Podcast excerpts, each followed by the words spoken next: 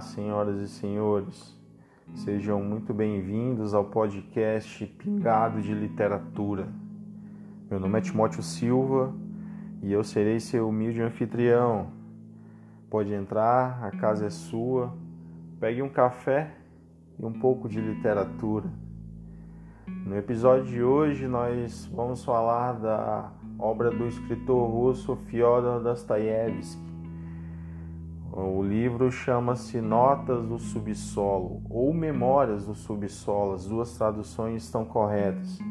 E esse é um livro magistral, é uma obra-prima da humanidade, digamos assim. É um presente, na verdade, para a humanidade, para todos aqueles que gostam de uma boa literatura. Essa novela de Dostoiévski ela é dividida em duas partes. A primeira parte chama-se Subsolo, a segunda, a propósito da neve úmida. Na primeira parte, o escritor vai nos mostrar o conceito de subsolo, o que ele entende por subsolo. Esse subsolo ele é transcrito na figura, ele é personalizado na figura de um homem, o homem do subsolo. Esse homem ele é descrito por Dostoiévski como um homem medíocre, um homem de meia idade, um servidor público que não construiu nada na vida, não tinha família, muito menos relacionamentos. Os amigos eram meros instrumentos que de alguma forma serviam para algum fim. Mas esse homem ele não tinha nenhum vínculo pessoal. E era um homem amargo, um homem arrogante que achava que tinha todas as certezas, ele se achava melhor do que os outros, ele era indiferente, na verdade, a tudo e a todos. Essa é a descrição que Dostoiévski nos traz desse homem do subsolo. E um conceito para que a gente possa entender a obra, isso fica muito claro no primeiro capítulo. Né? O subsolo é exatamente o conceito de subsolo que, que Dostoiévski entendia por subsolo. Subsolo para Dostoiévski, isso é descrito no livro, ele é projetado no livro de uma forma muito clara e muito concisa, muito coerente com a figura desse homem que habitava o subsolo. Ele é um lugar fértil, um lugar abjeto, um lugar de rancor e humilhação, um lugar venenoso, e principalmente perpétuo. O subsolo é uma prisão profunda da alma desse homem, uma prisão sem muros que não é possível tocar, ver ou sentir. O círculo vicioso do subsolo transforma o ser humano no mestre da sua própria casca de nós. O canto, como esse homem gostava de dizer, o subsolo era o seu cantinho era um lugar de depreciação, de amargor, e ao mesmo tempo o único lugar do mundo onde esse homem se sentia seguro, pois lá ele era o senhor absoluto do seu universo. O subsolo é a criação de déspotas, é o lugar onde nascem os tiranos. Como um titã que dominava o seu universo, esse homem tinha no subsolo o seu Olimpo, o seu abrigo e a sua fortaleza. Evidentemente, essa fortaleza, essa fortaleza o impedia de estabelecer vínculos e relacionamentos com qualquer pessoa. O subsolo era o lugar onde esse homem construiu sua fortaleza de certezas sobre a vida.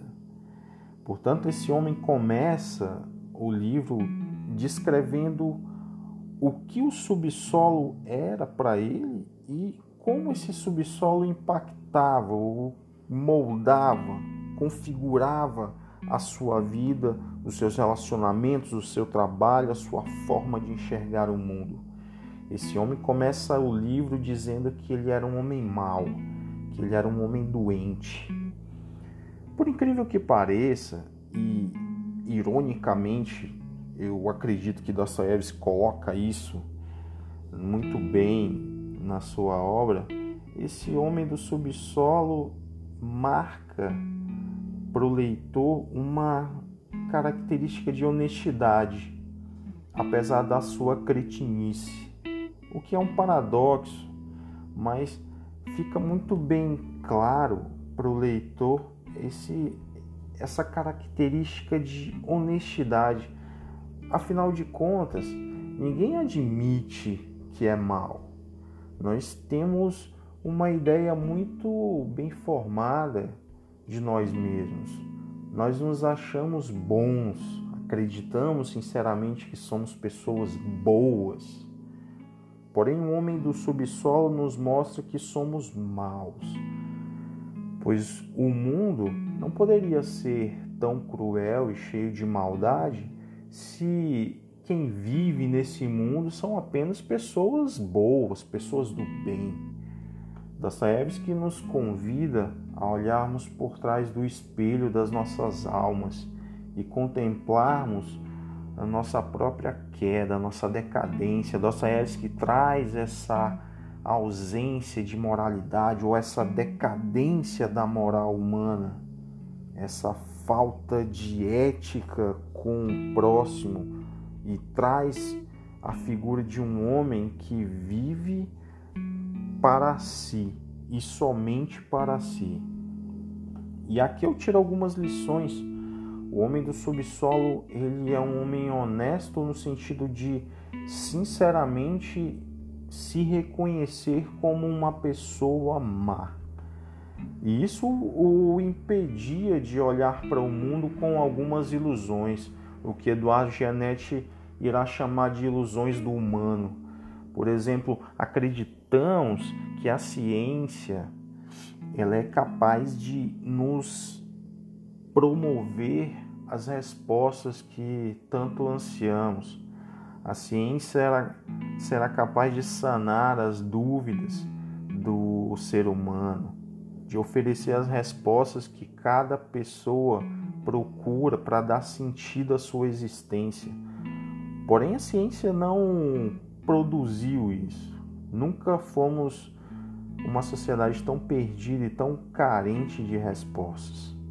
A tecnologia, por sua vez, também prometeu nos oferecer respostas, promoveu, prometeu nos dar esse avanço civilizatório de produzir uma sociedade mais justa, mais igual, mais coerente com valores como ética, como cidadania, como democracia, porém não é esse o avanço civilizacional que nós temos. Quem olha para o mundo, sinceramente, enxerga que há algo de errado nesse mundo. E isso fica muito claro para esse homem do subsolo que isso não passam de ilusões a política é uma dessas ilusões. Acreditamos que a política nos dará respostas que precisamos, nos dará um sentido, um modo, um modelo de sociedade mais justa, igual, mais honesta. Porém, não é isso. A religião, por sua vez, também não conseguiu oferecer respostas, muito pelo contrário, a religião procura cada dia mais escravizar pessoas em prol de uma dominância de líderes inescrupulosos, pessoas que usam e abusam da fé alheia como forma de promover a sua escalada do poder, a promiscuidade entre igreja e Estado, religião e o poder faz com que nós não alcançamos e não nos dá essa chance de entendermos que essa sociedade será melhor um dia. Então essas são as ilusões do humano e esse homem do subsolo ele ignora todas essas ilusões. Porém nós gostamos dessas ilusões. O ser humano, como tem uma natureza de altivez, de imponência e muita distinção sobre si mesmo, acredita ou se ilude que as suas criações tornarão a vida melhor. Partir disso, a história da humanidade é, ela é marcada pelos maiores absurdos, pelas maiores atrocidades, cruéis, só porque não aceitamos que somos homens do subsolo. Os seres humanos tentam produzir e implementar a sua dita bondade, porém, travestido dessa bondade está as maiores atrocidades e as maiores injustiças já produzidas na história. Nós somos conhecidos por ser prosélitos, né? nos achamos libertadores do mundo, acreditamos estar numa cruzada para salvar a humanidade. A humanidade precisa ser salva por nós. Algo que esse homem do subsolo não consegue aceitar e muito menos entender como existem pessoas tão iludidas assim de promover uma bondade que no fundo não é tão boa assim. Alguém já disse que quem nos salvará da bondade dos bons? De certa forma, e ironicamente, o homem do subsolo ri da nossa miséria, pois nada é tão miserável para alguém quanto não ter consciência do seu estado. E aqui fica a lição magistral de Dostoiévski. Ter consciência de quem se é pode até não mudar a vida de alguém, porque para isso é preciso tomar uma decisão. Contudo, ter consciência de quem se é permitirá sermos honestos com nós mesmos. Honestos no sentido de viver uma vida mais íntegra, e daí não precisaremos ser falsos com ninguém, principalmente conosco pois a autoimagem que tentamos produzir refletir para a humanidade é a nossa maior fonte de enganação. Portanto, essa é a figura do homem do subsolo. Esse homem, ele expressa em grande parte a natureza humana a qual todos estamos sujeitos. Esse homem, ao longo da vida, desconhece ou ignora moralidade, ética, senso de pertencimento, princípios de convivência, valores ou qualquer ligação que remeta a algo próximo de uma humanidade. Nada. O homem do subsolo é aquele chamado escrotinho, é aquele cidadão que venderia a própria mãe para se dar bem na vida. E ponto. É assim que esse homem se descreve. A metafísica, a consciência desse homem, ela é transcrita nessa primeira parte, explicando o que, que é o subsolo, o que, que significa o subsolo dentro da vida desse homem.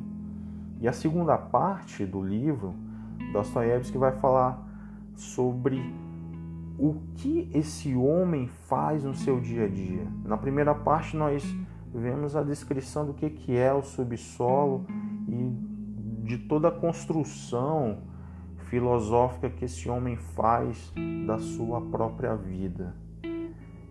Na segunda parte, a propósito da neve úmida, esse homem vai nos mostrar na prática a construção teórica que fez de si mesmo na primeira parte do livro.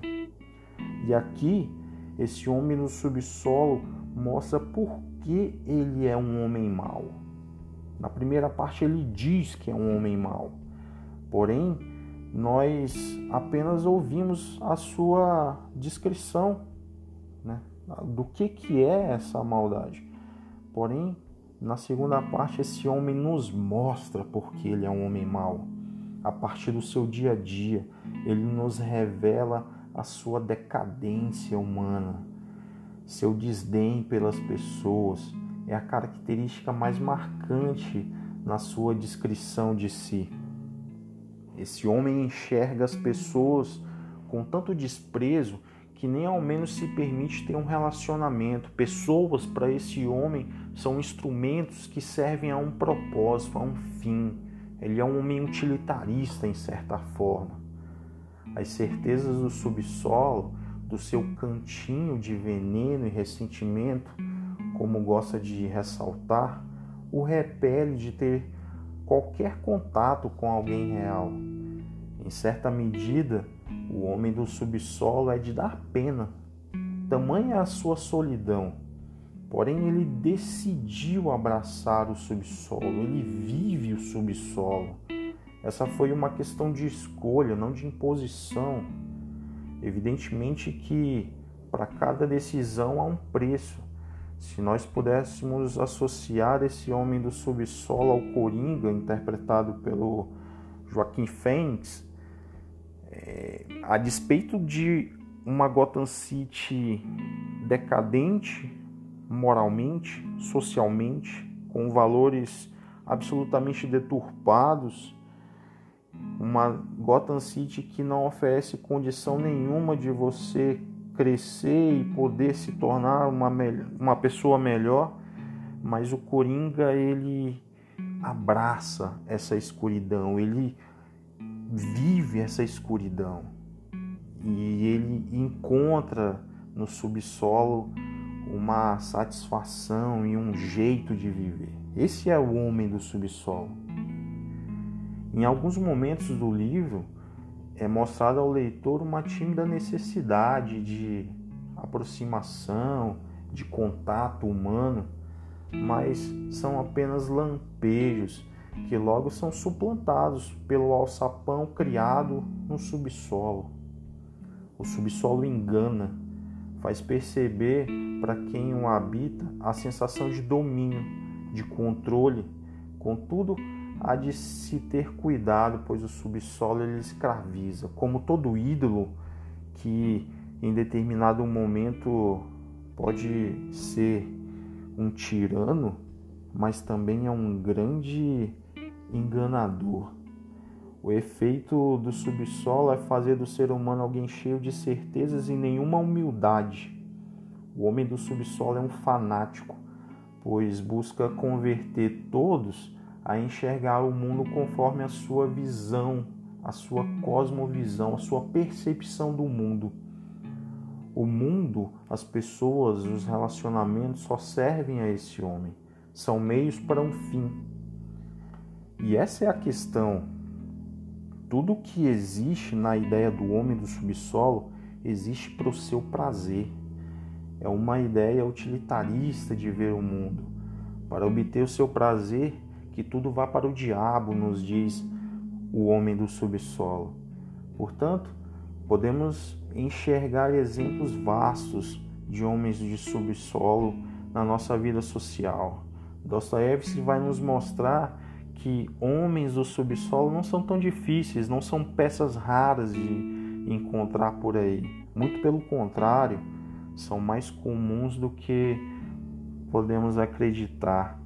Políticos demagogos, por exemplo, homens do subsolo, políticos que fazem tudo, enganam qualquer um e são capazes de produzir os maiores absurdos em troca de poder, em troca de benefícios, em troca de dinheiro. Esses são homens do subsolo.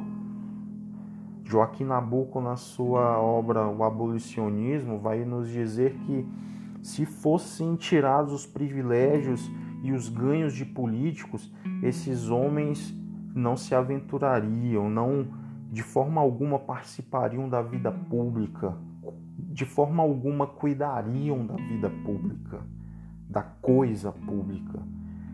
Portanto, esses homens eles fazem da política seu meio de perpetuação no poder.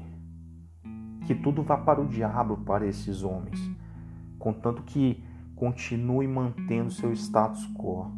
Empresários carniceiros, acumuladores, verdadeiros déspotas de um capitalismo decadente, pessoas que contribuem para a desigualdade social que vivemos aí, para esse grande alçapão de desigualdade.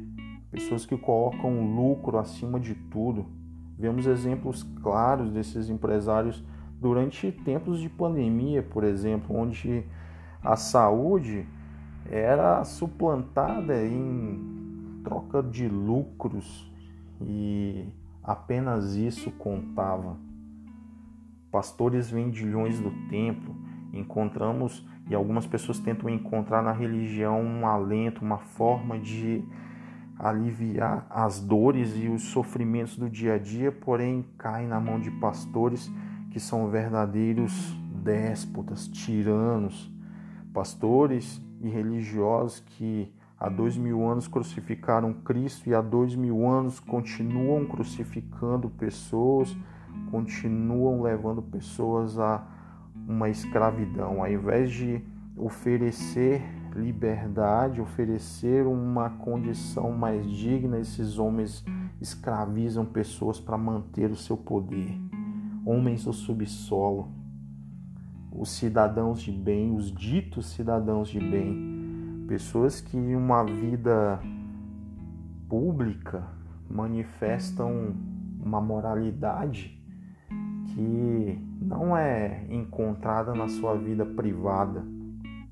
Maridos que agridem suas esposas, culpados de feminicídio, mas condenam criminosos publicamente.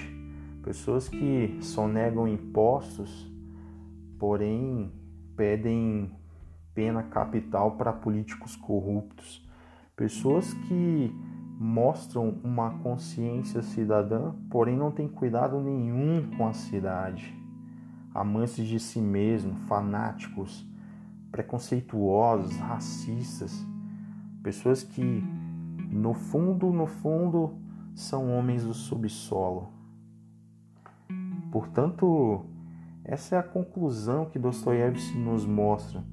Se quisermos enxergar o homem do subsolo, em alguma medida basta nos olharmos no espelho, pois no fundo sabemos que não somos tão bons quanto gostamos de mostrar.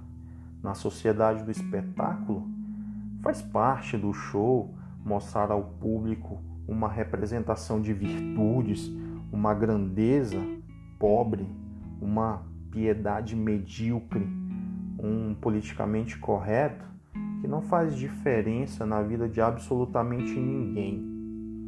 O grande problema é responder a seguinte pergunta, e essa pergunta que Dostoiévski nos provoca. Dostoiévski, se eu pudesse resumir o Homem do Subsolo, Notas do Subsolo, né, a obra de Dostoiévski, ou Memórias do Subsolo, seria a palavra provocação. Dostoiévski nos provoca.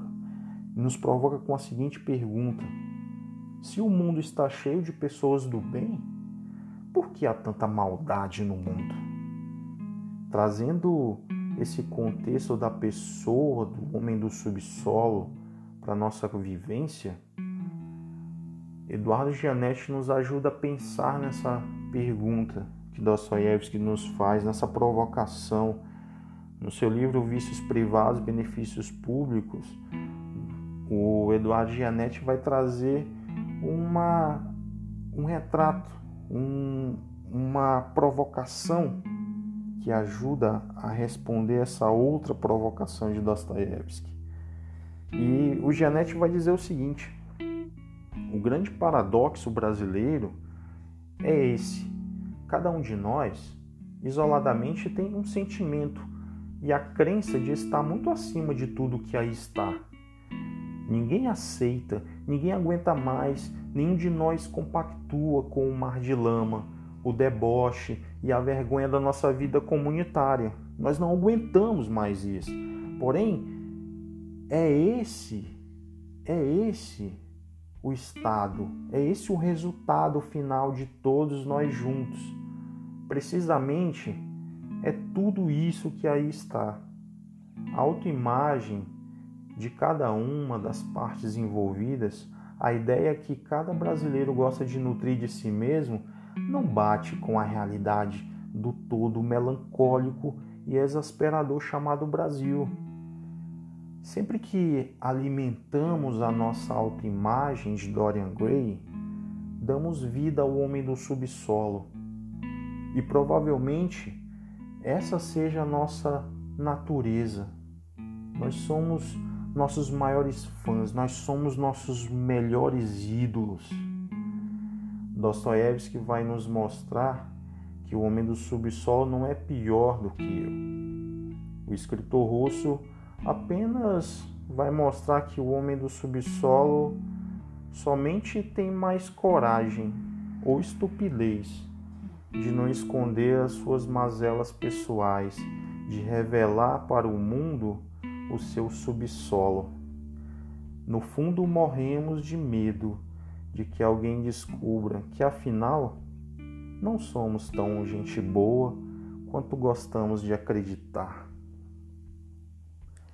Esse foi o primeiro episódio do podcast Pingado de Literatura.